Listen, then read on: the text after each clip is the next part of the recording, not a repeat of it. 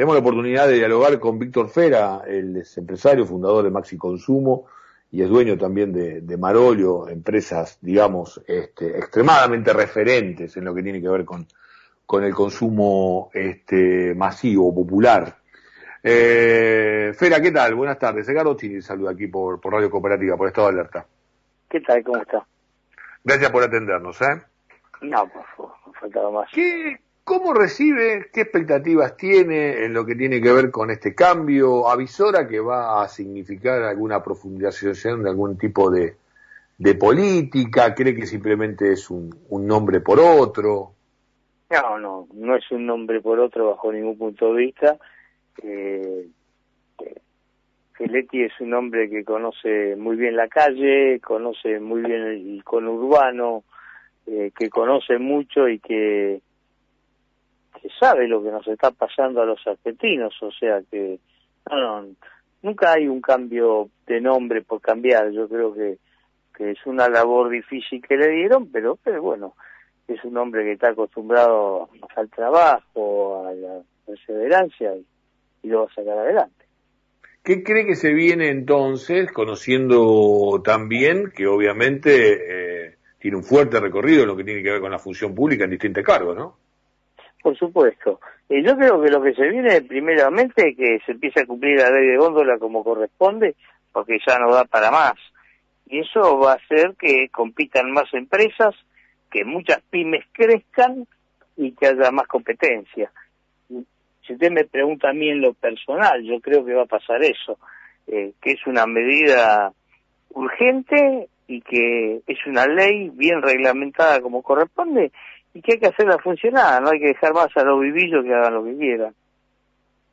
Eh, este cambio por español, ¿no? Eh, que siempre cuando se la cuestionaba sobre el tema de la estrategia de precios y demás, decía, yo puedo llegar hasta acá, porque lo demás me supera y tiene que ver con cuestiones más macro de la economía en general. ¿Puede generar que justamente haya algún suerte de rispideces en lo que tiene que ver con la, con la conducción económica? No, no debería haber ninguna rapidez. Yo creo que, que hasta ahora la, la política fue siempre que las grandes cadenas que están en las grandes urbes, que han tenido las mejores condiciones, las mejores cosas para darle al público, que es al 20% de la población que menos necesitan.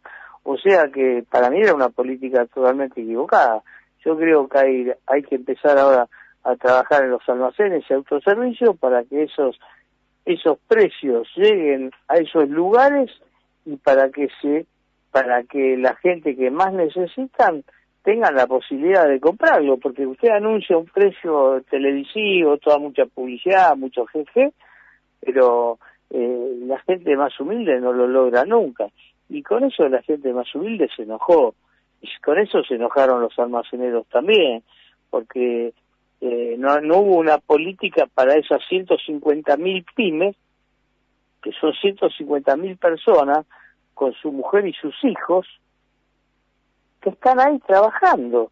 Entonces, no hubo una política para eso, hubo una política para demostrar que había un asado 349 pero que lo consigue la población más rica de la Argentina, no lo consigue la más pobre.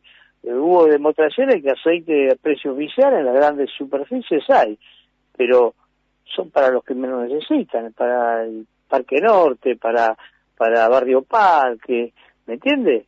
Para los cantis, pero no es para para la gente que vive en los suburbios, en La Ferrera, en Berazategui, en Moreno, en Morón, ¿eh? en Ituzango, ¿me entiendes?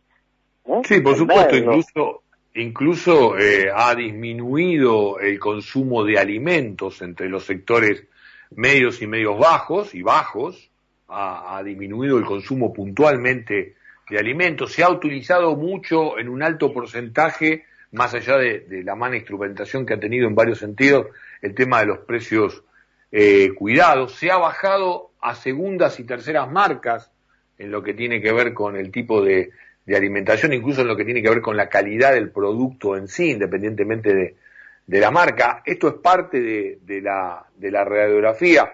Sé que, que, usted trabaja muy fuerte en este sentido en el día a día. No sé qué más nos puede aportar eh, en este mismo en este mismo sentido.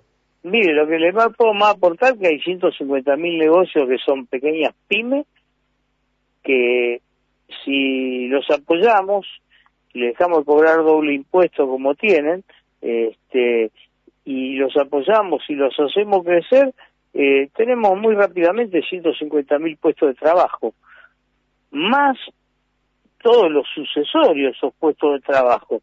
Y entonces, eh, tener no contenta a esa gente, sino este, tratarlas como pymes que son, que yo creo que Feletti lo va a hacer, creo por lo menos, y estoy confiado, Feletti es un hombre muy inteligente, que sabe cómo se crea fuente de trabajo.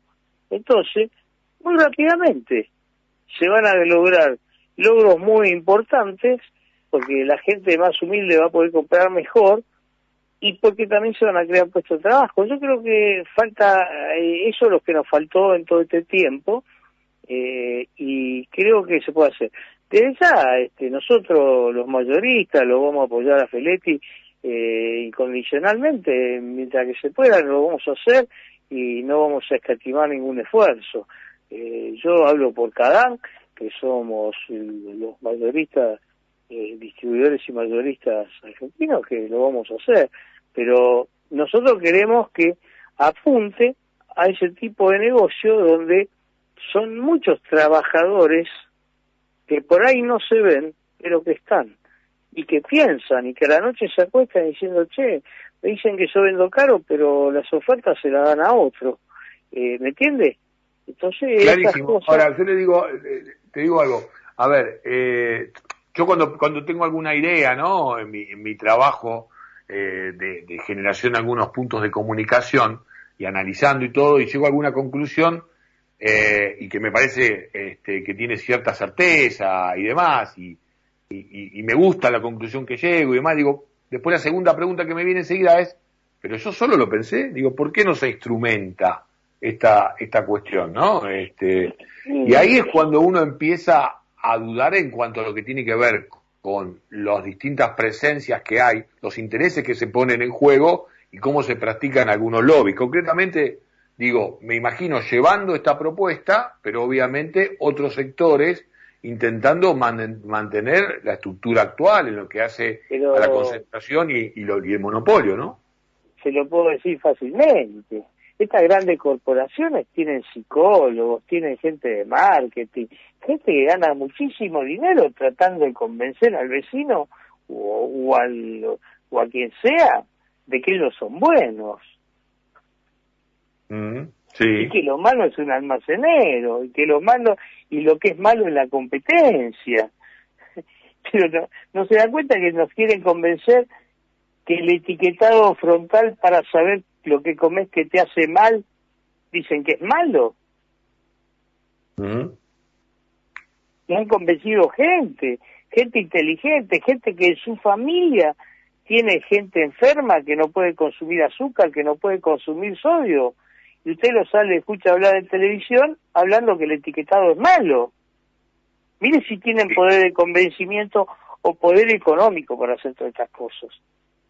Sí, además que amenaza, se amenaza todo el tiempo con el desabastecimiento, ¿no? Digo, este... acá en Argentina no va a haber nunca desabastecimiento, quédese tranquilo. No porque no existe la palabra desabastecimiento. Mm. No, por eso digo que amenazan. Ah, sí, por supuesto, pero no hay que asustarse de eso. Mm.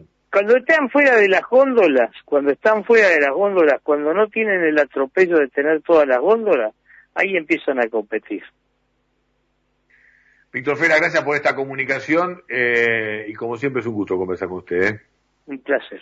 Víctor Fera, empresario, fundador de Maxi Consumo y dueño de, de Marolio, pasó por aquí por Estado de Alerta, pasó por aquí por la, por la radio cooperativa.